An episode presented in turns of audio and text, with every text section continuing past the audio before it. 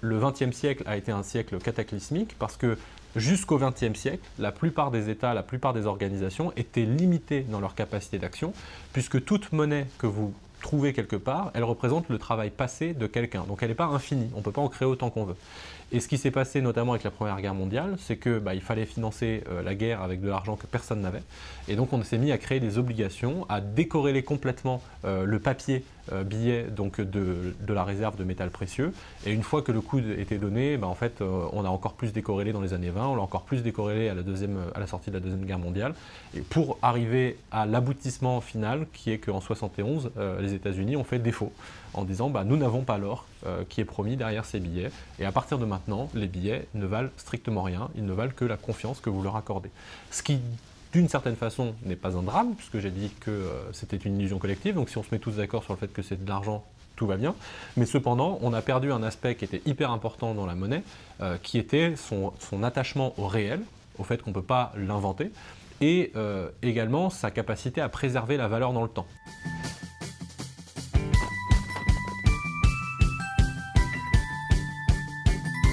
Bienvenue sur la chaîne de Liberté, le média qui infuse la liberté. Chaque semaine, on vous propose un entretien avec une personnalité qui s'intéresse de près ou de loin à la liberté. Cette semaine, on est avec Alexandre Stashchenko qui va nous parler de Bitcoin et crypto-monnaies faciles. Bonjour. Bonjour.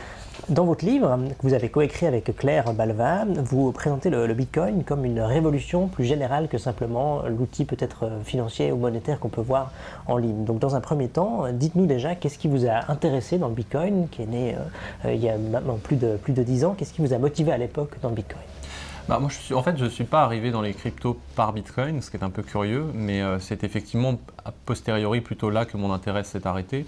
Euh, moi, je suis arrivé dans ce milieu-là, alors euh, selon euh, certaines personnes qui me connaissent en 2012-2013, mais j'en ai personnellement aucun souvenir, donc on va plutôt passer à la deuxième phase. C'est en 2015 où j'étais dans un cabinet de conseil en moyens de paiement innovants.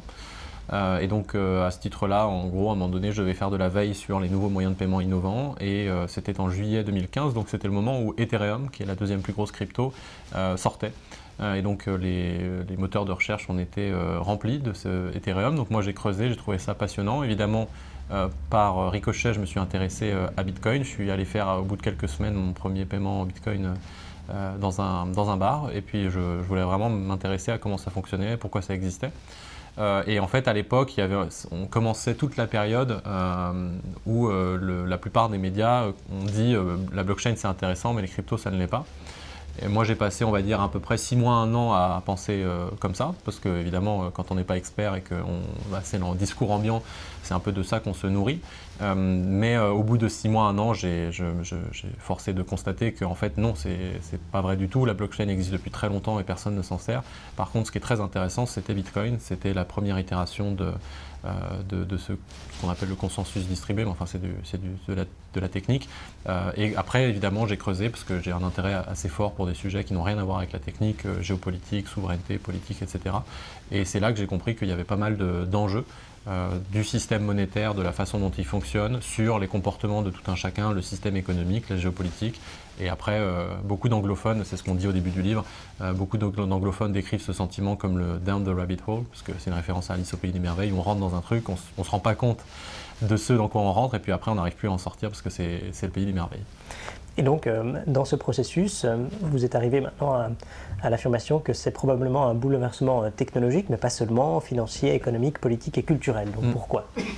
Bah Parce que, en fait, la, la, monnaie, au sens général, si on refait son histoire, c'est quand même une institution extrêmement importante dans l'histoire de l'humanité, dans son fonctionnement, dans sa construction, dans sa sédentarisation même.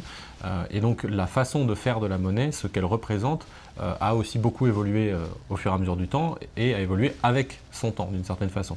Euh, et donc quand on parle de Bitcoin, en fait, effectivement, malheureusement, le prisme que retiennent aujourd'hui la plupart des médias, c'est le prisme combien ça vaut.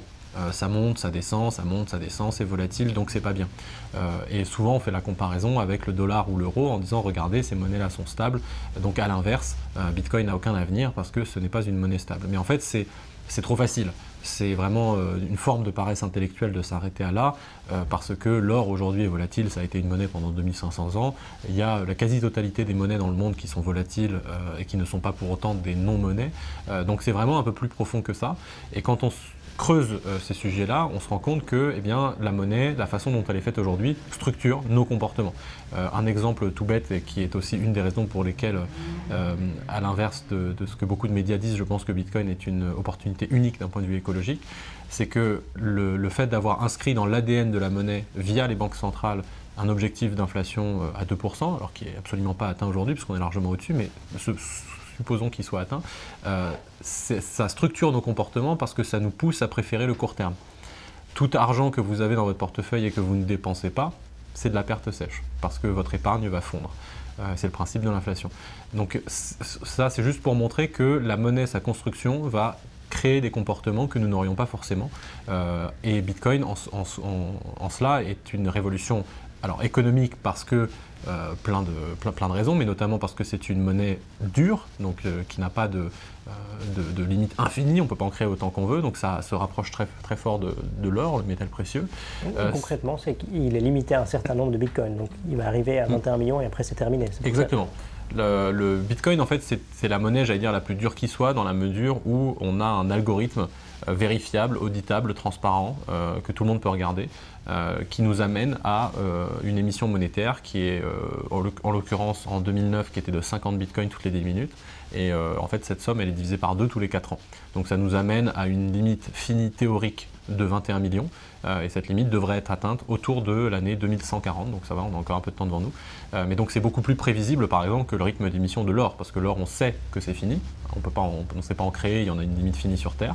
Mais on ne sait pas si on va en trouver d'un seul coup un gros gisement l'an prochain. Bah, ça se trouve, on va euh, exploser le, la création monétaire annuelle. Donc c'est pour ça que c'est une des monnaies les plus dures, voire la monnaie la plus dure.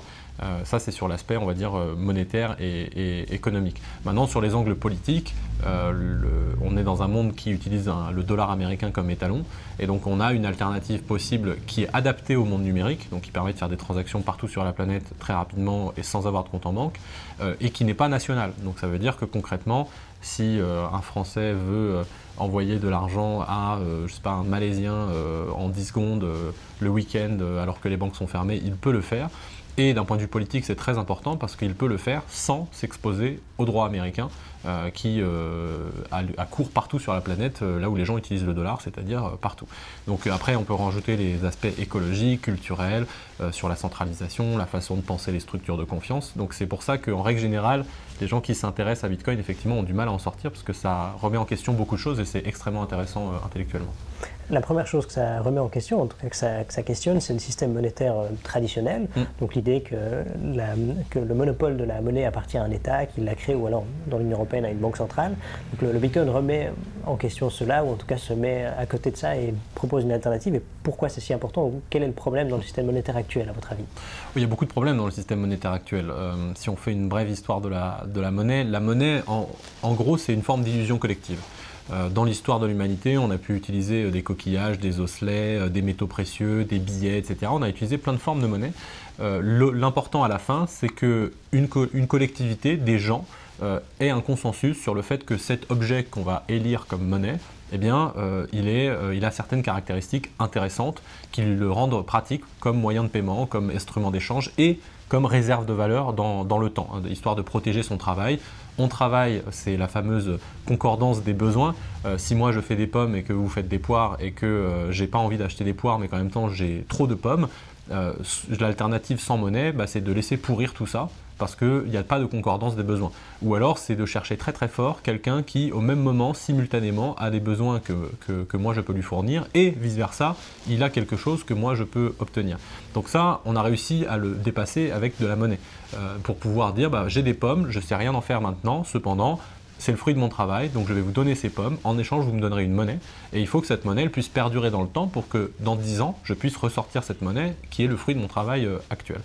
Et ça, en fait, dans l'histoire de l'humanité, euh, assez rapidement, l'humanité a élu les métaux précieux, en particulier l'or, parce qu'il avait plein de caractéristiques intéressantes. Il est inoxydable, donc il est très durable dans le temps. On n'a pas de péremption entre guillemets de l'or. Il est divisible, on peut, le, on peut le fondre, on peut en créer des petites pépites. Il est transportable, etc., etc. Il est, il est difficile à trouver, donc on ne peut pas manipuler, euh, j'allais dire, le marché en créant de l'or de nulle part. Tout, tout ça fait que dans plein d'endroits du monde, presque simultanément, euh, beaucoup de communautés ont décidé de dire que l'or c'était intéressant comme monnaie. Et le problème c'est que on a eu quelque chose d'assez intéressant qui s'est passé notamment autour de la Renaissance, c'est que les gens se sont mis à déposer leur or dans des entreprises parce qu'il y avait des contraintes de sécurité et parce que c'était difficile, euh, en tout cas pour eux, à transporter. Et en fait, ces entreprises émettaient en contrepartie des, des papiers qui disaient que vous aviez bien chez eux une quantité d'or. Et en fait, ces papiers se sont transformés en billets. Mais les billets, jusqu'à il y a encore quelques dizaines d'années, euh, ils avaient toujours mentionné sur eux euh, que c'était, euh, on pouvait les récupérer contre de l'or auprès de la Banque centrale. et ça, en fait, le XXe siècle a été un siècle cataclysmique parce que jusqu'au XXe siècle, la plupart des États, la plupart des organisations étaient limitées dans leur capacité d'action, puisque toute monnaie que vous trouvez quelque part, elle représente le travail passé de quelqu'un. Donc elle n'est pas infinie, on ne peut pas en créer autant qu'on veut. Et ce qui s'est passé notamment avec la Première Guerre mondiale, c'est qu'il bah, fallait financer euh, la guerre avec de l'argent que personne n'avait. Et donc on s'est mis à créer des obligations, à décorréler complètement euh, le papier euh, billet donc, de, la réserve de métal précieux. Et une fois que le coup était donné, bah, en fait, on a encore plus décorrélé dans les années 20, on l'a encore plus décorrélé à la, deuxième, à la sortie de la Deuxième Guerre mondiale.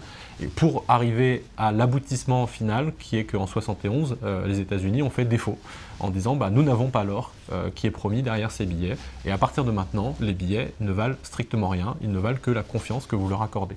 Ce qui, d'une certaine façon, n'est pas un drame, puisque j'ai dit que euh, c'était une illusion collective, donc si on se met tous d'accord sur le fait que c'est de l'argent, tout va bien. Mais cependant, on a perdu un aspect qui était hyper important dans la monnaie, euh, qui était son, attachement au réel, au fait qu'on ne peut pas l'inventer, et euh, également sa capacité à préserver la valeur dans le temps. Euh, ce qui est très drôle d'ailleurs, c'est que beaucoup d'économistes aujourd'hui rappellent régulièrement sur des plateaux télé que la monnaie c'est un instrument d'échange, euh, une unité de compte et une réserve de valeur, et que donc le Bitcoin, comme c'est volatile, ça ne remplit pas ces conditions, donc c'est pas une monnaie. Mais ils ne se rendent pas compte que le principe même des monnaies fiduciaires depuis des dizaines d'années, c'est de perdre de la valeur. C'est l'inflation. C'est une cible, c'est statutaire. La Banque centrale doit travailler pour faire perdre de la valeur à la monnaie. Donc la monnaie est un des seuls actifs aujourd'hui quand vous l'achetez, la monnaie fiat s'entend, quand vous l'achetez, vous avez une quasi-certitude de perdre de l'argent. Euh, et donc ça, c'est vraiment l'inverse d'une bonne réserve de valeur. Et Bitcoin, pour revenir à la question et conclure là-dessus, Bitcoin, c'est une alternative euh, qui vient dire, bah, ce n'est pas normal d'avoir cette parenthèse monétaire qui aujourd'hui semble normale à tout le monde, mais qui en réalité n'est qu'une parenthèse de 50 ans dans une histoire de l'humanité qui a plusieurs millénaires. Et il faut revenir à un étalon réel, enfin, tangible au sens où le Bitcoin c'est aussi de l'énergie euh, et qui ne nous permet pas de la manipuler. Et donc ça, ça a beaucoup de conséquences, notamment sur l'écologie, puisque ça va nous contraindre dans nos comportements consuméristes, notamment. Et le, Bitcoin, qui s'inscrit donc en partie dans la critique du, système monétaire et des défauts que vous venez de décrire, il vise à se passer de tiers de confiance.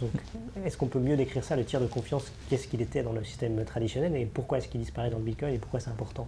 Alors, il ne disparaît pas euh, forcément complètement. Euh, ce que le Bitcoin cherche à faire, c'est effectivement permettre au niveau euh, informatique de pouvoir faire des échanges de valeurs sans tiers de confiance. Maintenant, euh, l'actualité en plus le prouve, euh, c'est que beaucoup de gens n'ont pas spécialement envie, et c'est normal, d'être spécialiste de tout, euh, et donc d'être y compris spécialiste de sécurité personnelle, de cybersécurité et de, sécurisation de, Bitcoin. Donc beaucoup de gens vont continuer de passer par des intermédiaires de confiance, et ça semble, ça semble plus ou moins normal. En tout cas, je ne pense pas qu'on ira vers un avenir où tout le monde, toutes choses égales par ailleurs évidemment, où tout le monde aura ses propres Bitcoins sur soi. Mais au moins on a cette alternative-là. Peut-être un exemple de tiers de confiance, ce serait dans le monde traditionnel alors, il y en a deux sortes pour répondre à la question. Euh, parce qu'il y, a un intermédiaire au sens monétaire systémique, qui est la Banque centrale, et il y a un intermédiaire au sens plutôt distribution opérationnelle, qui est la banque. Euh, si on prend un peu de recul, la raison pour laquelle maintenant les banques sont indispensables. Euh, dans les années 60, il y avait 6 millions de comptes bancaires pour 45 millions de Français. Ces 6 millions de comptes bancaires, en règle générale, ils étaient même concentrés dans les mains des plus riches. Et ces plus riches en avaient plusieurs de comptes bancaires. Donc en réalité, le taux de bancarisation en France, il y a encore 50-60 ans, était très faible. Ce qui s'est passé, c'est qu'à partir des années 60, 70, 80, on a eu de l'informatisation d'abord, avec des systèmes euh, techniques, et puis ensuite on a eu Internet, la numérisation. Le problème de l'informatique et d'Internet, c'est que ce sont des technologies de communication. Ce ne sont pas des technologies de transfert de valeur. La valeur, elle doit avoir une rareté.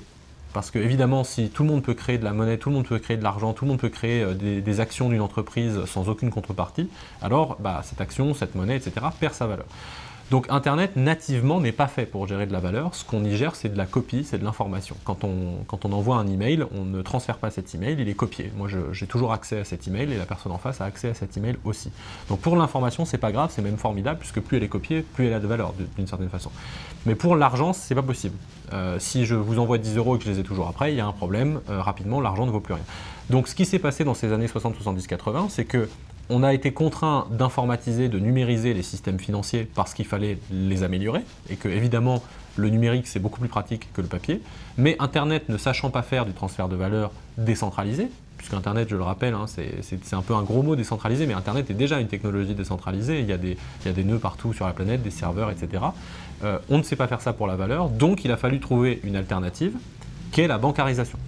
Et donc le, chemin de pensée qu'il faut avoir en tête, c'est que pour améliorer le système financier et monétaire, il fallait euh, numériser, mais pour numériser, il fallait bancariser. Et donc le résultat aujourd'hui, si on prend juste la France, c'est qu'on a à plus de 90%, je crois que de mémoire c'est 98%, euh, de taux de bancarisation en à peine 50-60 ans. Donc c'est énorme. Pourquoi c'est un problème? Parce qu'à partir du moment où vous avez une bancarisation comme celle-ci, et que ces intermédiaires financiers prennent le poids qu'ils ont euh, notamment, alors que ce soit parce qu'ils sont très bons, très forts, euh, ou parce qu'il bah, y a des barrières réglementaires qui empêchent la concurrence d'émerger, vous avez en France encore une fois, avec 4 ou 5 banques, vous avez fait le tour du marché, il n'y a personne d'autre. Euh, et donc ça c'est très problématique parce que ça veut dire que ces banques qui stockent les avoirs de l'ensemble des Français, et plus évidemment à l'international aussi, eh bien deviennent systémiques. On ne peut plus s'en passer. Elles sont le bras armé de la politique monétaire, elles sont le bras armé du contrôle, de la surveillance et de la réglementation. Donc elles ne peuvent pas faire faillite. Et donc la conséquence directe de ça, c'est que comme elles ne peuvent pas faire faillite, eh c'est le contribuable qui doit payer pour les renflouer. Donc ça c'est un problème d'un point de vue opérationnel et le Bitcoin permet de s'en émanciper. Mais d'un point de vue systémique, euh, je parlais de la Banque centrale tout à l'heure, aujourd'hui la Banque centrale c'est quelque chose qui fait débat même au sein des économistes, parce qu'en soi Banque centrale ça veut rien dire du tout. Euh, la Banque centrale européenne par exemple c'est une institution qui est censée être privée et indépendante. Dans la réalité, quand euh, le gouverneur ou la gouverneure de la Banque centrale euh, fait des commentaires politiques, quand elle dit nous ne travaillerons pas avec le gouvernement de l'Italie parce que XYZ, nous ne travaillerons pas avec le gouvernement grec parce que XYZ, elle fait de la politique. Euh, donc en fait, on a un contrat qui n'est pas respecté entre la Banque centrale européenne qui est censée être indépendante, qui d'ailleurs est tellement indépendante qu'elle a son propre droit du travail. Je précise, hein, c'est vraiment, on est sur une indépendance totale. elle n'a pas de compte à rendre elle n'est pas responsable devant qui que ce soit. Euh, il y avait eu il y a quelques années un, membre du board exécutif, je crois, de la, BCE, qui avait donné des informations de marché euh, prioritaires à certains fonds d'investissement, ce qui est complètement illégal, hein, puisque ça, veut dire donner avant, en avant-première à des, acteurs de marché des informations capitales. il n'avait pas été poursuivi par qui que ce soit, parce que c'est impossible. Il est indépendant, il n'est responsable devant personne. Et donc ça, c'est problématique parce que normalement, elle est indépendante pour pouvoir suivre sa mission, à savoir la stabilité des prix. Euh, si vous allez sur le site de la BCE, vous avez écrit noir sur blanc que l'euro, euh, par exemple, ne, vaut quelque chose que parce que vous avez confiance dans la BCE et dans sa mission, dans sa capacité à remplir sa mission, à savoir la stabilité des prix. Euh, chose que chacun peut constater en ce moment, mais c'est un autre débat cette, BCE en question ne respecte pas son contrat du côté indépendance, puisqu'elle fait des commentaires politiques. Et donc, normalement, j'allais dire, c'est pas grave en soi, mais normalement, du coup, ça veut dire que ça remet en question le deal initial, à savoir pas de contrôle. Si elle fait de la politique, pas de problème, mais alors il y a un contrôle démocratique. Et donc il faut être responsable devant un Parlement, devant des élus, devant quelque chose, se soumettre au contrôle, ce qu'elle ne fait pas. Donc cette intermédiation du système monétaire par des organes créés ex nihilo et qui suivent des objectifs politiques qui ne sont pas décidés démocratiquement, ça pose un énorme problème, euh, à la fois du point de vue du système financier, je le disais, parce qu'on se retrouve avec des politiques monétaires très accommodantes qui ont leurs problèmes, euh, évidemment, en termes de non-ruissellement, d'enrichissement d'une certaine catégorie de population, euh, de contrôle de la masse monétaire, d'inflation, etc., etc., mais aussi parce qu'il n'y a pas de, de représentation politique qui a décidé de cela. Vous avez pris l'exemple de la France. En France, 4 ou 5 banques euh, mm. peuvent maîtriser l'ensemble du, paysage bancaire. Et ça veut dire que quand un individu se fait censurer par une banque ou sortir du système monétaire, vu qu'on est très dépendant dans notre vie au quotidien, ça peut être un, grand problème. Et le, Bitcoin est, à mon avis, une réponse à cette, à cette problématique. Oui, euh, c'est même justement la réponse principale, en tout cas la valeur ajoutée fondamentale de Bitcoin qu'il faut comprendre. Si on n'a pas compris ça, il faut revenir en arrière pour le comprendre parce que tout le reste en découle. Euh, c'est que euh, dans cette transition qui s'est faite à la fin du, siècle dernier entre le système finalement où les gens ne sont pas bancarisés, les gens ont de l'argent sous leur matelas, ils ont des lingots d'or, ils ont des choses comme ça, vers un système où tout le monde est bancarisé jusqu'à un point où, je le rappelle, par exemple, en reprenant la France, c'est illégal de se faire payer un salaire sur autre chose qu'un compte en banque euh, pour au-dessus de, de, mémoire 1500 euros, quelque chose comme ça. Euh, donc en gros, la, quasi-totalité des salaires. Euh, donc vous ne pouvez même pas être salarié si vous n'avez pas de compte en banque. Donc on a carrément renversé presque le, système. Pourquoi c'est très important de comprendre ça? Parce qu'en fait, il s'est passé un truc assez pernicieux dans l'opération, c'est la dépossession. C'est-à-dire que quand on possède euh, du cash, euh, du liquide, d'un lingot d'or, peu importe, chez soi, on le possède. Vraiment, physiquement, on l'a, il est chez nous. Quand on a un compte en banque, on ne le possède pas. Ce qu'on a, c'est une créance. La banque nous fait créance dans son livre de compte et stipule qu'elle nous doit effectivement ce que vous voyez sur votre compte en banque. Ça, ça va tant que tout va bien. Mais le jour où ça va pas, euh, l'or que vous aviez chez vous, le liquide, etc., vous pouvez l'emporter, le préserver, le garder pour vous. A l'inverse, un compte en banque, il peut être suspendu, fermé, censuré, voire ne pas avoir d'actifs derrière. Euh, donc ça, c'est très important. L'exemple qui est plutôt parlant en ce moment, c'est celui euh, du Liban, qui a eu évidemment une grosse faillite bancaire parce que les, les banques ont euh, prêté de l'argent qu'elles n'avaient pas euh, parce qu'elles ont fait un peu n'importe quoi en termes de gestion. Et on se retrouve aujourd'hui dans une situation complètement euh, ubuesque dans laquelle les gens vont braquer non pas la banque, mais leur compte bancaire. Ils vont braquer à la banque leur compte parce qu'ils n'ont pas accès à leur compte. Euh, les Chypriotes ont, fait l'expérience en 2013 lorsque les banques ont décidé de leur prendre euh, au-dessus de 100 000 euros euh, pour financer leur faillite, en tout cas la, crise qu'elles vivaient. Les Grecs en ont fait l'expérience lors de la crise de l'euro et la crise grecque. Les Vénézuéliens en font l'expérience avec leurs millions de pourcents d'inflation, etc. etc. J'ai regardé récemment d'un point de vue inflationniste, on est presque autour de 3 milliards de personnes sur Terre qui vivent avec plus de 10% d'inflation. 10% euh, d'inflation, pour que tout le monde l'ait en tête, ça veut dire que tous les 5 ans, vous perdez la moitié de votre patrimoine. C'est ça que ça veut dire. Donc cette spoliation à la fois systémique euh, via l'inflation, mais aussi opérationnelle via la bancarisation, donc le fait qu'on soit tous passés sur des, sur des passifs, sur des créances, sur des dettes et non plus sur des actifs, euh, c'est une, chose à laquelle Bitcoin, propose une alternative. Quand vous avez un Bitcoin, vous pouvez le posséder ça a l'air un peu euh, débile dit comme ça. En réalité, c'est absolument systémique. C'est une rupture. Dans le monde financier traditionnel, vous ne pouvez pas posséder. C'est impossible. Vous ne pouvez pas, il n'y a aucun, aucune façon de posséder une action, une obligation, de la monnaie, un titre de propriété, etc. Tout cela est hébergé chez un tiers. Et donc ce tiers est soit faillible, soit peut vous censurer, soit etc. etc. Donc cette capacité à, à posséder, c'est la rupture systémique de Bitcoin. Vous pouvez posséder dans le monde numérique. C'est ça qui change vraiment absolument tout. donc de manière très concrète, le Bitcoin, ça veut dire que vous pouvez l'avoir chez vous, sur votre ordinateur, sans être dépendant de quelconque intermédiaire. Exactement. alors ce qu'on possède, c'est euh, des mots de passe techniquement parlant. Donc, et ce mot de passe, effectivement, on peut le posséder euh, sur un bout de papier, on peut le posséder dans un ordinateur, dans un dispositif spécialisé. Hein. Il y a la société Ledger, par exemple, qui fait des, sortes de clés USB qui permettent de sécuriser ces, mots de passe. Euh, mais en tout cas, on les possède soi-même. C'est-à-dire que potentiellement, on est le seul à avoir le contrôle sur le déplacement de ces fonds, sur la censure de ces fonds, etc. etc. Avec, c'est un peu le thème de la chaîne avec la liberté, euh, la liberté a toujours des contraintes, et notamment en termes de responsabilité. On ne peut pas être libre si on n'est pas responsable. Donc là, c'est toujours la même chose que, que, ça veut dire, c'est qu'on est le seul à posséder ces bitcoins. Conclusion, conséquence, si vous perdez vos bitcoins, vous ne les retrouverez pas. Personne ne peut vous les rendre. appeler la banque pour un nouveau mot de passe. Exactement. Il n'y a pas de mot de passe oublié, s'il vous plaît, euh, appelez une hotline et puis on vous, on vous refait un mot de passe à 1, 2, 3, 4. Ça ne marche pas comme ça. Si vous les perdez, ils sont perdus. Et donc, une société où le Bitcoin serait plus important rendrait la surveillance de masse aussi plus difficile de manière automatique. C'est un peu plus ambivalent que ça. Euh, disons que Bitcoin est, euh, Bitcoin est issu euh, philosophiquement du mouvement des cypherpunks, qui est un mouvement de la fin du siècle dernier, dont en tout cas le, le, le mantra en termes de confidentialité, c'est la minimisation de la collecte des données. je renvoie tout le monde vers le manifeste cypherpunk qui nous dit par exemple, qui prend un exemple très concret, qui dit quand je vais au kiosque un magazine acheter un magazine, le kiosquier n'a pas besoin de savoir ce que j'ai mangé à midi, si j'ai trois enfants, si j'ai des frères et sœurs, mon nom, mon prénom, mon âge, mon lieu de domicile, etc., etc. Il a besoin de savoir que j'ai de l'argent pour pouvoir payer le magazine. Et tant mieux, parce que si le kiosquier pouvait commencer à faire du profilage sur qui lit tel ou tel magazine, euh, bah derrière, on crée évidemment une possibilité de surveillance et on crée de la pression sociale euh, parce que je lis tel magazine et que c'est pas toléré en société de lire tel magazine. Donc cet exemple du kiosque, il est très intéressant et il est pris dans ce manifeste Cypherpunk. Donc le, la solution à cela, c'est autant que faire se peut, ne pas collecter la donnée.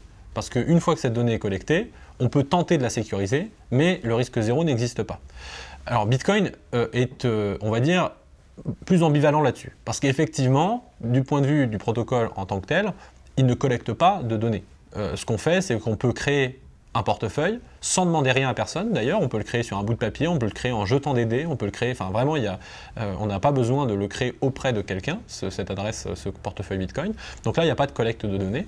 Euh, mais lorsque l'on fait des transactions, ces transactions sont toutes traçables et publiques. Donc, ce que Bitcoin a cherché à faire, c'est le compromis entre la confidentialité et euh, la capacité à prouver une certaine sécurité sur les transactions, c'est-à-dire ne pas être capable de dépenser deux fois le même Bitcoin. Le problème, c'est qu'aujourd'hui, l'interfaçage entre cet arbitrage qui a été fait et le monde ultra régulé de la finance traditionnelle fait que très simplement, euh, on peut faire une connexion entre une identité et une adresse. Et à partir du moment où on a fait la connexion entre cette identité et cette adresse, potentiellement, c'est même pire que le système actuel, parce que tout est public euh, et qu'on peut tracer ces données-là. Donc il existe d'autres cryptos qui permettent d'être complètement anonymes. Euh, il existe des façons d'essayer de, préserver sa, confidentialité, chose qui résonne particulièrement avec l'actualité, et en particulier pour faire un corollaire avec l'affaire FTX, mais euh, il y avait un, protocole de ce qu'on appelle de mixage sur Ethereum qui permettait de, en fait, de mettre tout dans, dans une piscine de jetons commune avec d'autres gens et ensuite d'en ressortir des transactions. Et en fait, l'intérêt de ce mixage, c'est que à la fin, euh, je ressors sur une adresse, mais je suis incapable, enfin j'ai brisé la, traçabilité de la transaction puisque j'ai tout passé par un pot commun. Et donc ça c'est un outil de confidentialité qui est très important parce que je rappelle que la confidentialité est quand même euh, dans, la charte des droits de l'homme et que c'est un droit fondamental.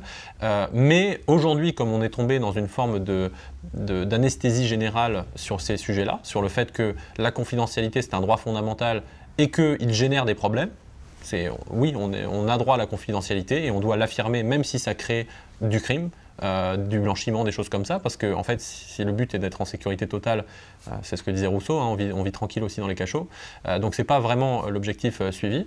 Mais aujourd'hui, comme on est passé du côté de la barrière où vraiment la sécurité, la traçabilité, la surveillance a pris le pas sur cette capacité à tolérer tous ensemble un degré de risque, eh bien, en fait, maintenant, on est, on est complètement dans ce délire où justement un développeur de, ce mixeur, il est déjà en prison parce qu'il a été soupçonné de contribuer à du blanchiment donc, euh, pour faire une analogie, euh, c'est comme si quelqu'un faisait une formule chimique pour un médicament et qu'on s'apercevait qu'en fait, avec cette formule, on pouvait aussi faire euh, des bombes. et que du coup, on mettait l'auteur de la formule chimique en prison. Voilà, c'est ce qui s'est passé à l'heure actuelle sur le, protocole Tornado Cash, donc qui est sur de la confidentialité. et donc cette confidentialité, elle est très importante et il faut préserver des outils de confidentialité, même si la tendance générale actuelle de la réglementation, c'est plutôt de l'annihiler partout où elle est. Et est-ce que vous avez l'impression que c'est une sorte d'incompréhension entre le nouveau monde et l'ancien monde, donc entre la régulation et puis le nouveau monde qui émerge? Est-ce qu'elle est volontaire ou est-ce qu'elle est simplement passagère et mm. dans 10 ou 15 ans ce sera moins le cas? Je pense que, euh, alors je ne sais plus quel philosophe disait ça, mais euh, toute personne qui a du pouvoir est portée à en abuser.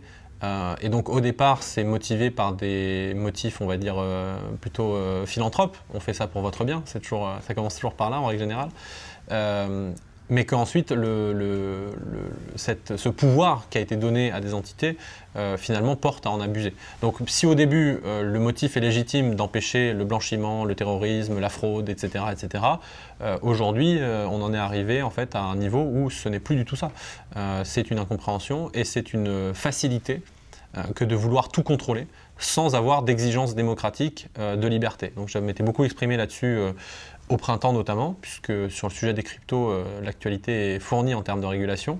Euh, et au printemps, il y avait un débat sur une loi qui passait au Parlement européen qui s'appelait MICA, euh, pour Markets in Crypto Assets, donc les marchés crypto. Et en fait, il y avait certains députés, certaines députées, qui ont proposé des amendements qui interdisaient tout simplement l'autoconservation, donc la capacité à détenir soi-même. Donc c'est comme si on vous disait, vous n'avez pas le droit de, détenir du liquide dans votre portefeuille. Euh, et ça, c'était toujours, toujours, fait au nom du bien.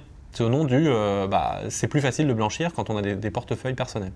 Donc c'est, c'est plus compliqué, mais je pense qu'aujourd'hui on est porté à abuser euh, de tout ça.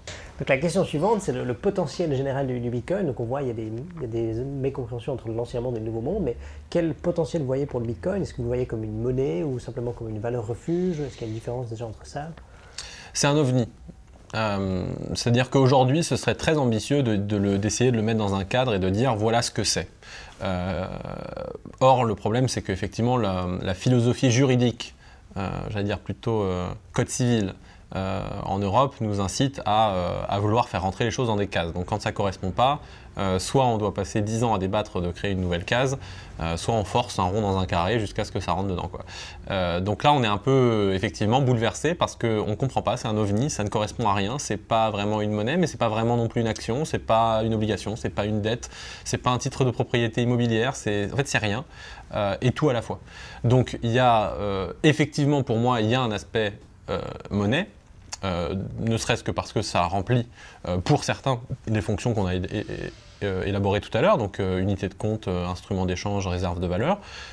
maintenant, pas pour tout le monde, mais voilà, je veux dire, il y a moins d'utilisateurs de la couronne islandaise que du Bitcoin, ça n'enlève pas le, caractère monétaire euh, au Bitcoin. Donc c'est un argument un peu, un peu fallacieux et un peu simple. Euh, et maintenant, même pour les économistes qui avaient un raisonnement circulaire, à savoir des économistes qui disaient bah, c'est pas une monnaie parce que dans le code monétaire et financier, la monnaie c'est l'euro. Euh, voilà, donc mais sans se demander pourquoi dans le code monétaire et financier c'était l'euro, bah, même pour ces gens-là, bah, Bitcoin est une monnaie au Salvador maintenant. Donc ils en sont rendus à l'étape supérieure, à savoir presque nier l'existence du Salvador en tant que pays. Euh, et on a eu un ministre euh, il y a, du précédent quinquennat qui était venu sur scène pour dire le Salvador, common, let's be serious. Euh, donc on en est arrivé à ce niveau-là de déni de la réalité, qui est, mais bon, qui est dommageable, mais on fait avec. Il y a cet aspect monétaire qui probablement va se développer, mais il se développera fonction des situations de chacun. Le français moyen aujourd'hui, bancarisé dans un système qui tourne bien avec des virements CEPA, etc., n'a pas besoin de Bitcoin. Jusqu'au jour où? C'est toujours le même problème avec les alternatives. C'est que les alternatives, on n'en a pas besoin jusqu'au jour où. Euh, pour reprendre l'analogie, euh, du Liban, euh, tous les Libanais qui se sont rendus compte le jour où leur compte était bloqué qu'ils avaient besoin de Bitcoin, bah, c'était trop tard. Le compte était bloqué. Donc c'est un peu à le garder effectivement comme valeur refuge. Alors comme valeur refuge, là je parle pour les gens de, de l'Occident en règle générale, qui sont globalement plus ou moins dans la même situation il y a l'aspect valeur et il y a l'aspect refuge. Euh, enfin, j'allais dire réserve de valeur sur le long terme, c'est pas euh, pour, pour, essayer d'être un peu plus précis. Sur l'aspect valeur, euh, c'est l'aspect tendance long terme. En tant que Français moyen, si l'objectif est de faire du trading à court terme, ne le faites pas, sauf si vous êtes professionnel. Il est fort probable que vous allez tout perdre. parce que c'est un marché qui ne dort jamais, il n'est pas fermé comme la bourse à 17h ou le week-end, il ne dort jamais, parce qu'il y a des professionnels qui font ça toute la journée. Euh, et donc, c'est très probable que vous ayez perdre de l'argent. Par contre, comme euh, placement alternatif de long terme, empiriquement, même si évidemment c'est toujours la même chose, hein, les performances passées ne préjugent pas des performances futures, empiriquement, mais même dans sa construction, euh, dans sa construction, le Bitcoin est fait pour prendre de la valeur, parce qu'il est limité, contre une monnaie en face qui ne l'est pas, qui est infinie et qu'on crée comme on veut, et qui ensuite génère de l'inflation. Mais évidemment, cela relève d'une croyance. Je le disais tout à l'heure, la monnaie, c'est une croyance collective. Donc le Bitcoin n'aura du succès que s'il génère avec lui un consensus suffisant et qui relève de la croyance. Et il faut avoir en tête que cet aspect presque religieux fait partie de Bitcoin, tout comme il fait partie de l'euro, tout comme il fait partie du dollar, qui, je le rappelle, ne valent rien en soi. Il n'y a rien derrière ces, ces monnaies-là, en tout cas depuis 50 ans. Et sur l'aspect refuge, c'est l'aspect que je donnais tout à l'heure, c'est-à-dire que même au-delà de la partie monétaire, Supposons que l'euro euh, ne, se crache pas euh, demain. Mais si mon compte est bloqué, je suis très content que l'euro soit pas craché, mais je n'ai pas accès à mes euros. Et donc ça, c'est la, capacité à être un actif, la capacité à posséder dans le monde numérique, qui ont fait un refuge parce que c'est beaucoup plus résilient d'un point de vue de la société euh, d'avoir une possession de ces actifs qui est décentralisée plutôt que d'avoir les actifs des ensembles des Français qui sont sur quatre entreprises. Ça veut dire aussi très concrètement, s'il y a une crise équivalente comme au Liban, mhm. euh, dans une banque, les avoirs sont bloqués, on ne peut pas y accéder, tandis que ces bitcoins, on peut toujours les retirer pour les, les, envoyer. Peut-être pour la, comparaison entre le système euh, monétaire traditionnel et le, bitcoin, il y a évidemment dans les deux cas un aspect euh, religieux de croire une sorte de mythe collectif. La seule différence peut-être, c'est que dans le système traditionnel, le mythe est, complet, tandis que dans le Bitcoin, on fait confiance avant tout à la technologie, à l'idée que c'est limité, donc on, arrive à faire confiance à une construction. Donc peut-être que le, mythe est moins fort dans le Bitcoin que dans le système traditionnel même. Il est moins fort parce qu'il a moins d'antériorité, mais dans la réalité, une personne lambda dans la rue, vous lui demandez d'expliquer la création monétaire, il n'y arrivera pas. Euh, les gens ne se rendent pas compte de la complexité aujourd'hui à laquelle on est arrivé sur le système monétaire, sa création, sur le fait que les banques centrales créent de la monnaie via le crédit, qu'elle est détruite quand il est remboursé, moins les intérêts, mais que la banque centrale a des taux directeurs qui permettent d'ajuster, mais qu'il n'y a pas un seul taux directeur, il y en a plusieurs. Tout cela euh, relève de, l'abstraction la plus totale pour le commun des mortels et de manière parfaitement normale. Euh, donc euh, c'est une critique que je trouve un peu décalée sur Bitcoin parce que Bitcoin, ça demande des compétences informatiques pour comprendre le protocole, mais au-delà de ça, c'est extrêmement simple. 21 millions, en ce moment 6,25 divisé par 2 tous les 4 ans, point. Il n'y a pas d'autres paramètres monétaires. Euh, donc dans la réalité, le, mythe, on va dire, est beaucoup plus euh, facile à comprendre du côté euh, du Bitcoin que, des monnaies centrales, mais les monnaies centrales ont la force de la loi avec elles et surtout la force de l'armée américaine pour le système monétaire international. ce qu'il ne faut pas oublier, c'est aussi une critique qu'on fait souvent à Bitcoin, ça pollue, ça pollue. voilà, il n'y a pas de dollars sans porte-avions américain qui tourne partout sur la planète 24 heures sur 24.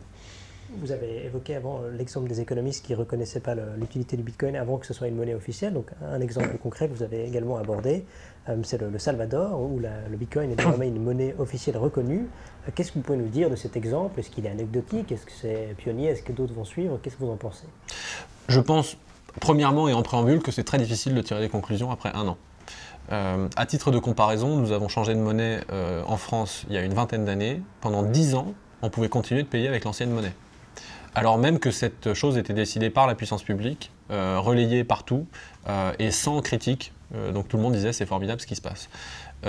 donc même si, en si on comprend bien qu'en France il faut 10 ans soutenu par tout le monde pour changer de monnaie, tirer des conclusions dans un pays comme le Salvador après un an d'adoption, c'est peut-être un peu ambitieux. Ceci étant dit, en un an il se passe des choses et c'est intéressant de regarder ce qui se passe.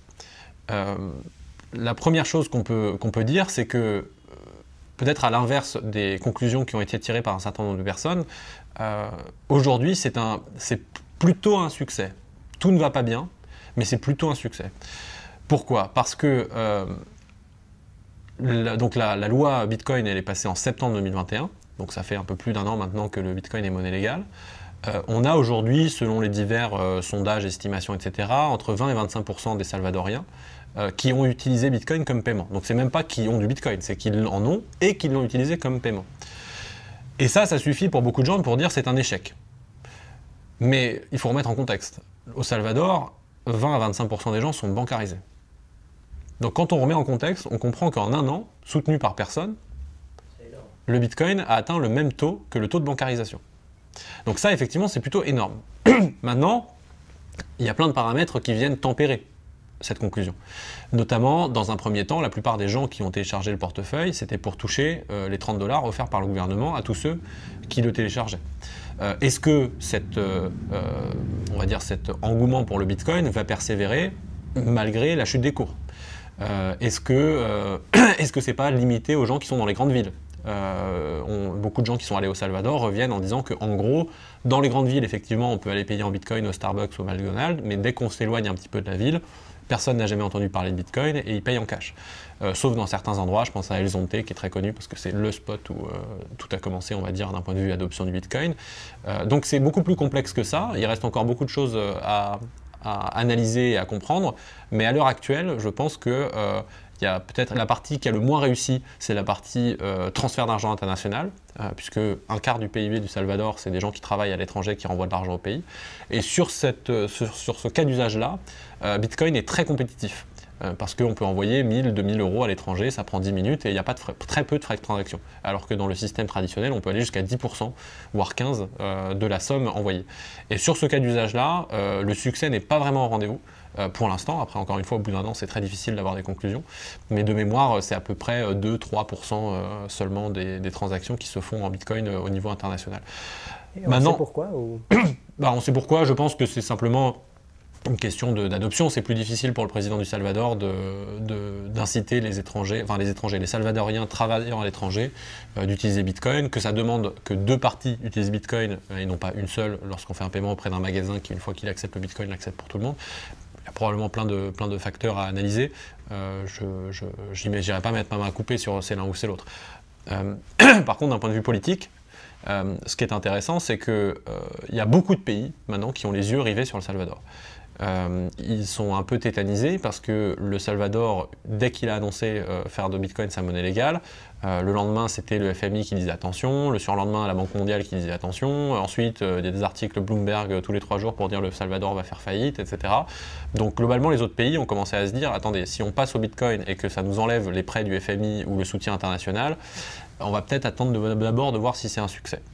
Euh, et donc à ce titre-là, je pense qu'il y a plein de pays, plein de députés euh, dans des pays d'Amérique latine, d'Asie du Sud-Est euh, et d'Afrique notamment, qui regardent la situation du Salvador avec beaucoup d'intérêt. La Centrafrique a essayé de le faire aussi cette année, même si c'était beaucoup plus compliqué pour eux, parce qu'eux font partie d'une zone monétaire, ce qui n'est pas le cas du Salvador.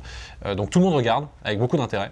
Euh, le succès ou l'échec euh, du Salvador. Et là, ils, viennent de passer la loi pour faire leur euh, levée de fonds en, obligation backée par du Bitcoin. Je pense que si, si elle fonctionne, beaucoup de gens en tireront la conclusion que c'est peut-être un moyen intéressant pour s'émanciper de, des organisations internationales. Donc il y a des enjeux géopolitiques qui dépassent le seul Salvador qui en fait sa monnaie officielle et que beaucoup de gens au départ ont vu comme anecdotique je termine sur un, justement une anecdote que peu de gens avaient vue, mais quand le Salvador a fait le Bitcoin sa monnaie officielle, ça voulait dire vous n'avez pas le droit de refuser le Bitcoin, c'est ça que ça veut dire concrètement. Euh, ce que peu de gens ont vu, c'est que ça veut dire que toutes les entreprises internationales qui avaient une filiale au Salvador se sont retrouvées dans l'obligation de gérer du Bitcoin. Et donc, euh, c'est pas étonnant si on voit maintenant fleurir des Starbucks, McDonald's, etc., qui ouvrent les paiements Bitcoin dans d'autres pays, parce qu'ils ont dû s'adapter à la situation très anecdotique en réalité du Salvador. La question suivante, c'est l'exemple du Salvador est intéressant évidemment. Est-ce que sur le plan philosophique, le fait qu'un État reconnaisse le Bitcoin n'est pas contraire à l'état d'esprit du Bitcoin à la base?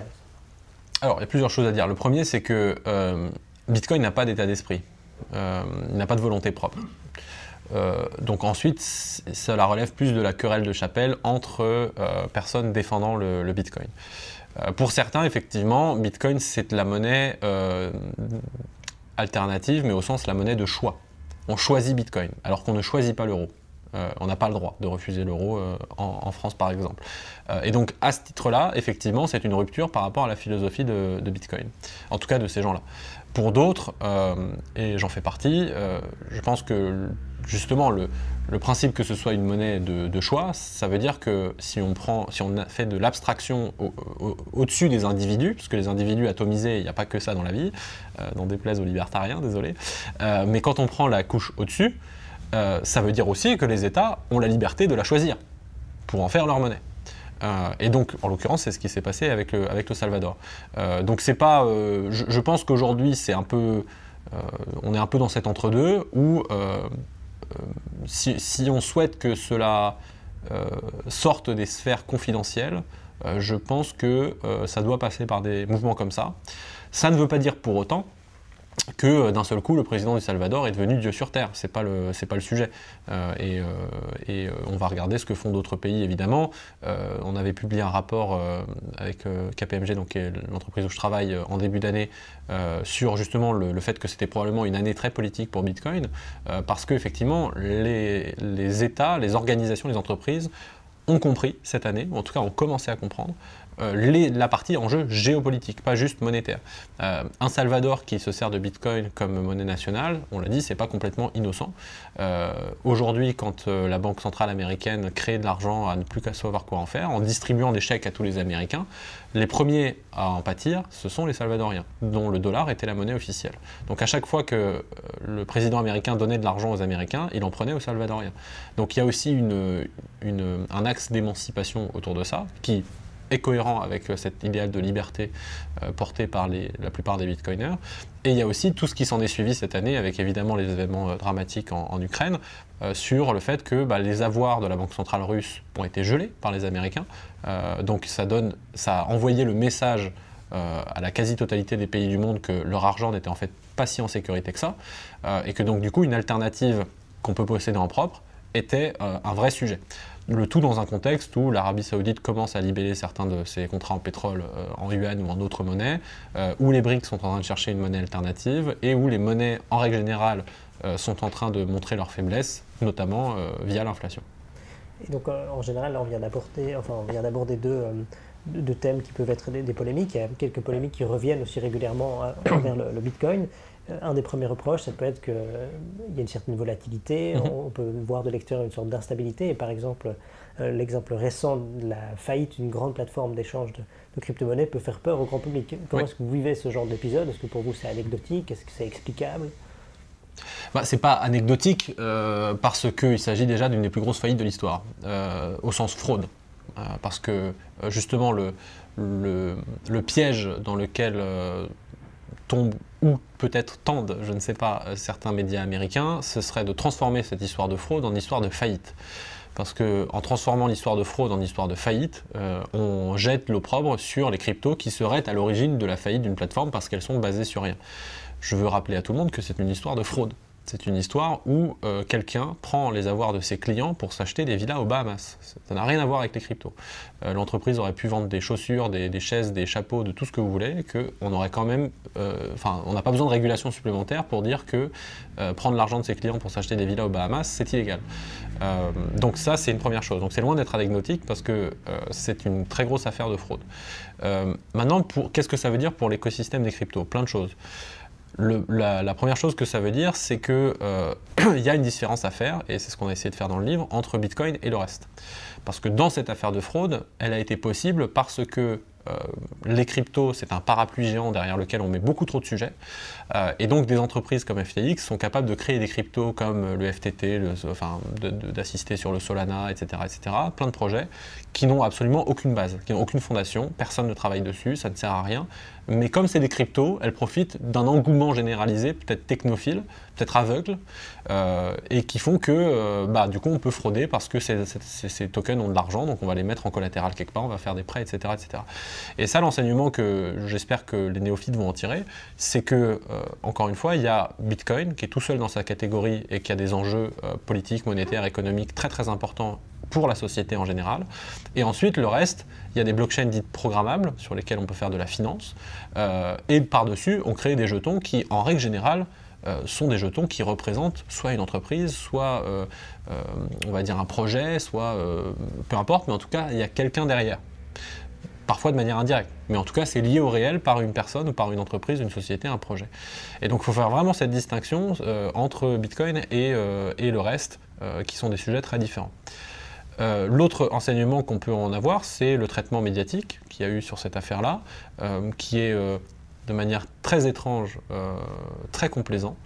on a mis pas très longtemps à dire que le président du Salvador mettait son pays en état de faillite totale parce qu'il avait adopté Bitcoin comme moyen de monnaie légale. nous sommes maintenant presque 20 jours après l'effondrement de, la plateforme et, les révélations de fraude.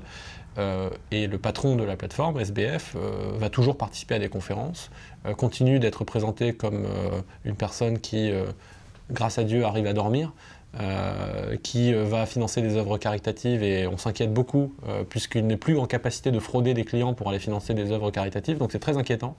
donc ça c'est la couverture médiatique américaine qui est extrêmement inquiétante quand on la connecte au fait qu'il était le deuxième financeur du Parti démocrate, qu'il a financé des politiciens dans les deux, dans les deux camps évidemment, c'est pas que les démocrates, qu'il a arrosé un peu partout en termes de recherche, de charity, de médias, etc.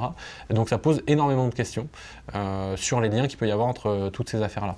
Le problème, c'est qu'il faut vraiment avoir la, frontière entre le complotisme euh, qui consistera à dire voilà c'était la marionnette d'un système et je sais pas quoi, et juste s'interroger en tant que citoyen de dire c'est pas normal que quelqu'un qui est à l'origine de la deuxième plus grosse fraude après Madoff euh, soit traité presque comme quelqu'un qu'on regrette. Aux États-Unis. Il y a un article du Washington Post qui en est presque à appeler à son retour parce que certaines œuvres caritatives manquent d'argent. On rappelle que cet argent ne lui appartenait pas, c'est l'argent de ses clients qu'il a volé, fraudé. donc c'est très inquiétant et j'espère que le dénouement sera plus heureux et que ces choses-là ont des explications, même si aujourd'hui c'est très difficile de les voir. Et puis après, il y a plein d'enseignements politiques, régulatoires, réglementaires, parce que l'automatisme presque de tout un chacun, euh, y compris euh, évidemment chez les responsables politiques, a été tout de suite d'appeler à plus de régulation, alors même que ce n'est pas la solution. Euh, ce n'est pas la solution pourquoi? Parce que cette plateforme était aux Bahamas, donc on peut réguler plus en Europe, ça ne changera rien, puisque cette plateforme aurait toujours le droit d'opérer. deuxièmement, parce que nous avons déjà voté une régulation en Europe, c'est juste qu'elle n'est pas encore appliquée, donc en fait il n'y a aucun raccourci, sauf à reprendre le processus à zéro et à décaler cette même réglementation de 5 ou 6 ans. et ensuite parce que cette volonté de surréglementer, elle est, très court-termiste, euh, et malheureusement on le voit aujourd'hui, euh, parce qu'en en fait en surréglementant on crée des barrières à l'entrée qui empêchent les acteurs locaux de se développer, et donc quand on n'a pas d'acteurs locaux, bah, qu'est-ce qu'on fait? On va à l'étranger. Euh, et donc c'est ce que font, c'est ce qui fait que beaucoup de Français étaient sur FTX, alors moins que des Britanniques, je crois avoir vu les, les, chiffres, on est à peu près 1% du bilan de FTX qui était sur des Français alors que c'est 8% pour nos amis britanniques. mais tous ces gens-là partent à l'étranger parce que si vous cherchez une plateforme d'échange en France, c'est très simple, il n'y en a pas.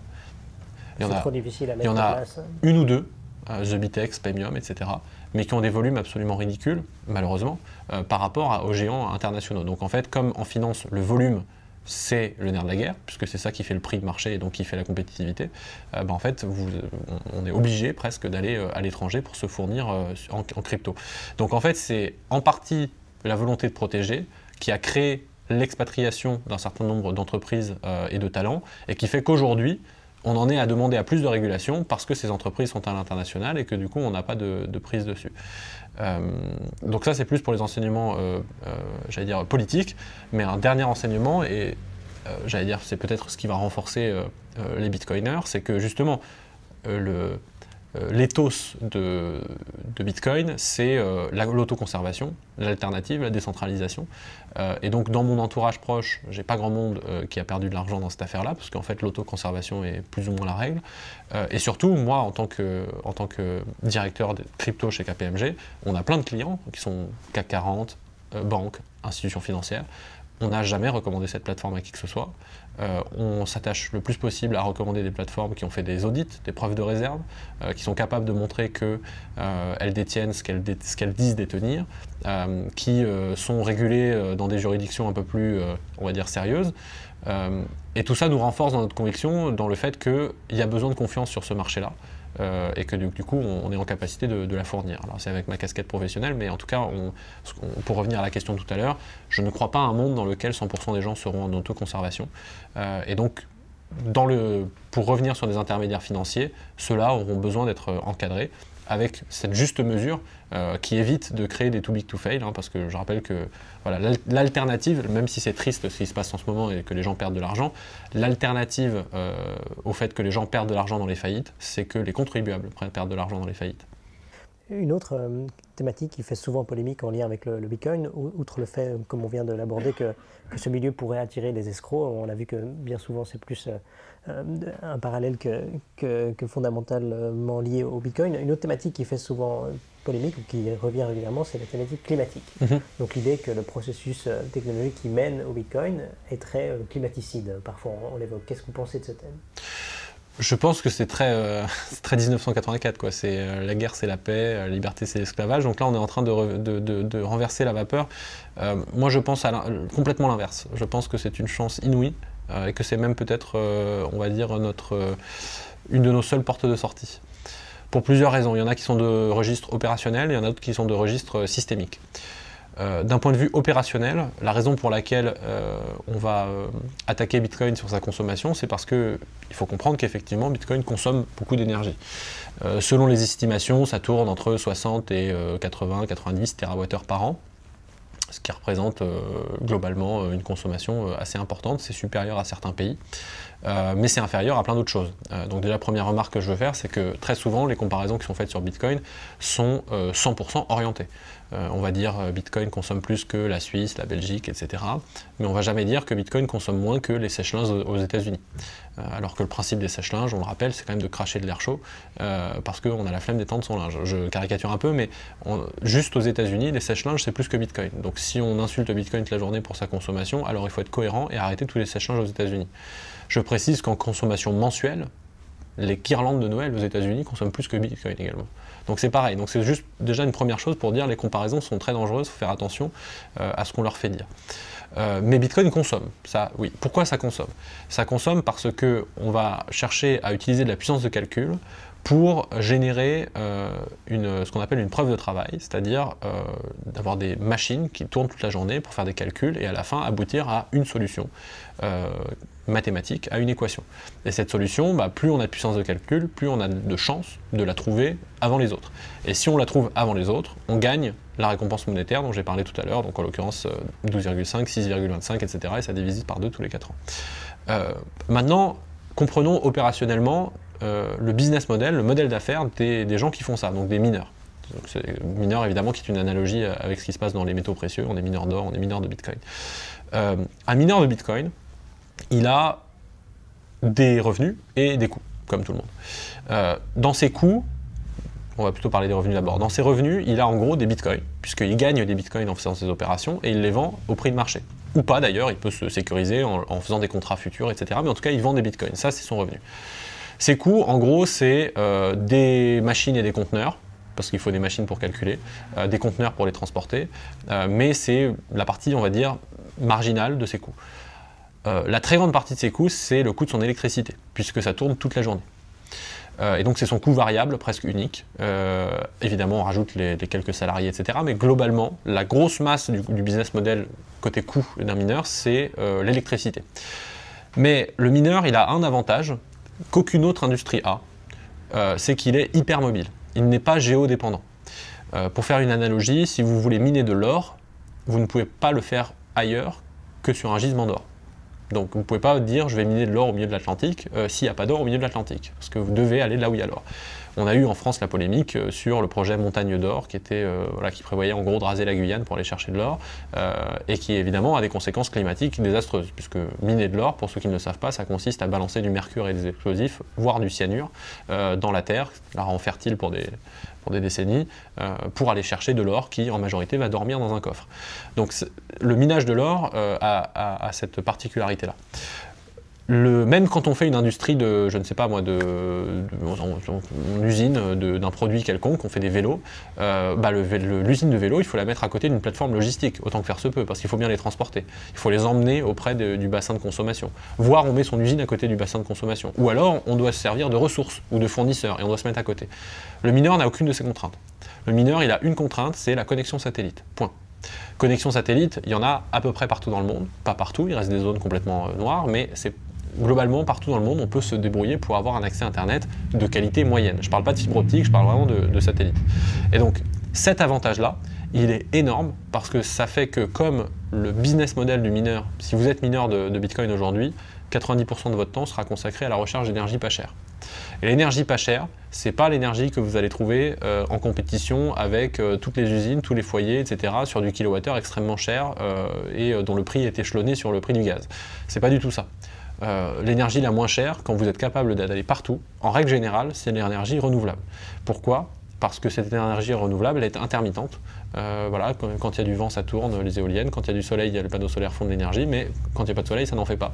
Euh, et donc cette, cette intermittence fait qu'elles sont parfois en surcapacité et qu'elles ne trouvent pas d'acheteurs. Euh, et donc souvent les mineurs, on va plutôt les trouver en bas d'un barrage hydroélectrique parce qu'il y a plein de turbines qui ne tournent pas, parce qu'il n'y a pas de besoin. Euh, et donc on va pouvoir rentabiliser ces turbines et euh, vendre de l'énergie extrêmement peu chère aux mineurs de Bitcoin.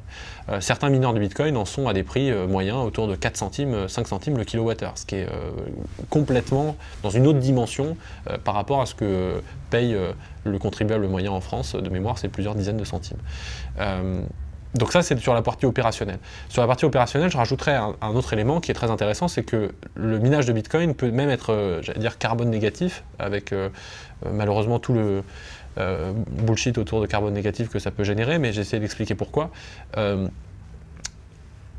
des principaux leviers que nous avons pour lutter contre le changement climatique à court terme, c'est de lutter contre les émissions de méthane parce que le méthane euh, a un forçage radiatif, sans vouloir rentrer dans la technique, mais en tout cas, il, est, 20 à 30 fois plus grave que le CO2 euh, en termes de euh, potentiel de réchauffement climatique. Donc, si on peut se débarrasser du méthane le plus rapidement possible, à court terme, c'est notre levier principal. sauf que ce méthane, en très grande partie, il est produit dans des endroits qui sont très peu contrôlables. Soit c'est des exploitations pétrolières, par exemple, donc c'est au milieu du désert d'Oman, au milieu de la Sibérie, au milieu, de, au milieu en règle générale d'endroits où il n'y a rien, puisque le pétrole, il faut aller là où il n'y a rien pour l'extraire. Euh, enfin, il faut aller là où il y a du pétrole, mais en l'occurrence, en règle générale, là où il y a du pétrole, il n'y a pas grand-chose autour. Euh, et donc, dans ces exploitations pétrolières, en règle générale, le pétrolier va extraire du pétrole, mais dans les gisements de pétrole, il y a toujours du gaz qui sort, mais il n'est pas en quantité suffisante pour être exploité économiquement. Donc ce gaz, il va être dans le meilleur des cas brûlés. On parle de torchage, donc euh, c'est les, photos et les vidéos que beaucoup de gens voient où on voit des énormes cheminées avec du, feu en haut. Euh, ça, c'est le torchage de gaz, donc on sort du gaz et on le brûle. Donc il ne sert à rien, on le brûle. Et pourquoi on le brûle? Parce qu'encore une fois, c'est mieux le CO2 que le méthane. Donc on préfère sortir du méthane, le cramer et le transformer en CO2, plutôt que de le laisser s'évaporer.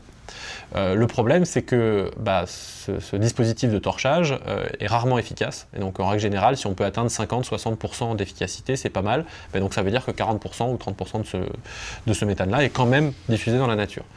Le minage, encore une fois, est le seul dispositif qui aujourd'hui est capable d'aller en bas de ces exploitations pétrolières et de transformer à 100% euh, ce méthane en CO2. Et donc c'est là qu'en soi il est carbone négatif, euh, puisqu'il permet de transformer ce méthane en CO2 et donc de réduire l'impact global euh, de, ces gaz à effet de serre. Mais le méthane, ce n'est pas juste les exploitations pétrolières, ça peut être aussi les, les déchetteries qui produisent du méthane en permanence, ça peut être aussi l'agriculture qui produit du méthane en permanence, mais le problème de tous ces trucs-là, c'est que c'est décentralisé en règle générale. Euh, les fermes euh, sont euh, soit des fermes d'existence, des fermes de subsistance, sont très décentralisées, et donc c'est très difficile de récupérer le méthane de là. Et là, c'est pareil, encore une fois, il y a des dispositifs qui permettent de, bouger le conteneur de, minage proche de ces sources-là. Donc bref, je conclue très rapidement sur la partie opérationnelle. Pour plein de raisons, aujourd'hui, le minage est une façon de favoriser euh, la rentabilité d'énergie renouvelable et donc euh, de favoriser la transition électrique dont on a besoin pour se passer d'énergie fossile. Sur la partie systémique, c'est celle qui est rarement mise en avant, euh, mais que je trouve beaucoup plus intéressante, c'est celle que je disais tout à l'heure, c'est que peu de gens prennent conscience que la raison fondamentale pour laquelle nous surconsommons, c'est que le système monétaire ne nous permet de faire que ça. La monnaie aujourd'hui est un crédit, alors que dans la quasi-totalité de l'histoire de l'humanité, c'était une marchandise. Quand on vous donnait un gramme d'or, il représentait le travail passé de quelqu'un. Aujourd'hui, quand on vous donne un crédit pour acheter une maison, on crée de la monnaie. Donc cette monnaie, elle représente une promesse future de travailler plus fort que le rendement euh, et les intérêts pour pouvoir rembourser cet argent, mais entre-temps avoir acheté une maison. Et en fait, l'objectif, j'allais dire, cette monnaie porte en elle-même l'injonction euh, à faire de la croissance. On ne peut pas euh, continuer le système monétaire actuel sans croissance. Donc on est obligé de l'inventer cette croissance, même quand elle n'est pas là. C'est ce qu'on a vu pendant le Covid. Euh, les entreprises sont fermées, les avions sont par terre, tout le monde est chez soi, mais c'est bizarre, il y a deux fois plus de masse monétaire qu'avant. Euh, pourquoi? Parce qu'il faut inventer cette croissance, coûte que coûte. Et donc ça conduit à des décisions économiques complètement débiles, euh, ça conduit à s'imaginer de la croissance, à consommer des ressources parce qu'il faut absolument faire tourner les usines, et donc ça conduit à des comportements qui, ne sont absolument pas écologiques, y compris pour les particuliers, puisque je rappelle que l'objectif de tout ça, c'est d'atteindre de l'inflation, donc c'est d'atteindre euh, la perte du pouvoir d'achat de la monnaie. Et donc c'est de vous faire tous euh, penser court terme plutôt que long terme. Vous allez préférer acheter un deuxième iPhone plutôt que d'épargner, parce que ça sert à rien d'épargner, parce que dans 10 ans, vous aurez perdu tout ce que vous avez épargné. Donc cette capacité que Bitcoin a de décaler la préférence temporelle des individus vers le long terme, c'est peut-être le principal levier euh, pour lutter contre le changement climatique, puisque ça va nous éviter d'avoir des décisions économiques complètement biaisées euh, par, euh, justement des décisions, je le rappelle, arbitraires euh, sur la, quantité de monnaie et sa qualité. Sur cette réponse finale, on a pu faire toute une, toute une avancée dans l'histoire du Bitcoin, mieux comprendre pourquoi est-ce qu'il est apparu, quels enjeux il a aujourd'hui et quels enjeux il va poser encore dans, le futur. Merci beaucoup pour cette histoire du, Bitcoin. En fin d'entretien, on pose toujours une question à nos invités sur un livre ou une œuvre qui, au fil de leur vie, qu'ils ont lu et qui les a marqués en lien avec la liberté. Donc est-ce que vous avez une œuvre à nous citer? J'en ai plein. J'en citais quelques-unes parce que comme ça elles seront un peu plus en relation les unes avec les autres. Il y a pas mal de choses de, Rousseau sur le contrat social, sur le discours sur les origines et les fondements des inégalités parmi les hommes. Euh, sur cette distinction entre la liberté naturelle et la liberté civile, euh, qui est vraiment, j'allais dire, un, point de départ pour comprendre que liberté ne veut pas dire faire tout ce qu'on veut, euh, parce qu'on acquiert une liberté en en, défaussant une autre. Il y a également Tocqueville et sa démocratie en Amérique, en Amérique sur tous les concepts autour de la tyrannie de la majorité aussi, pour comprendre que d'une certaine façon aussi la liberté maximale peut aboutir à de la tyrannie. Euh, il y a le discours de Benjamin Constant sur euh, de la liberté des anciens comparée à celle des modernes, euh, qui pareil nous fait comprendre qu'au fur et à mesure du temps, on est passé de la liberté politique d'une entité à la liberté personnelle, individuelle, et que c'est pas du tout la même chose, et que la liberté qu'on appelle de nos voeux, entre guillemets, politique, si on prend la Grèce antique par exemple, elle se faisait au prix de bah, la moitié de la population en esclavage et, un bon tiers qui n'a pas le droit de voter, donc qui n'était pas la panacée qu'on avait en tête. Euh, et puis je terminerai peut-être avec un bouquin plus récent, je pense à Pour la liberté de François Sureau. Euh, qui nous parle justement de, la résonance particulière aujourd'hui, euh, j'allais dire, dans une société où il y a des attentats, où il y a des attaques régulières sur nos libertés, et sur le fait qu'on ne doit pas céder à la tentation de répondre à cela par plus de contrôle, parce qu'en fait, on serait précisément en train d'abdiquer nos libertés pour, pour empêcher des attaques d'arriver. Alors sur ces quatre euh, conseils de lecture absolument lumineux, on, ajoute encore euh, votre livre que vous avez coécrit avec euh, Claire Valval sur Bitcoin et crypto-monnaie facile, qu'on vous conseille de lire si vous voulez prolonger la discussion hein, qu'on a menée aujourd'hui. Merci pour l'entretien et à bientôt. Merci pour l'invitation. Pour manquer aucun de nos contenus, n'hésitez pas à vous abonner à la chaîne et activer la cloche. Pour infuser la liberté, n'hésitez pas à partager nos vidéos autour de vous.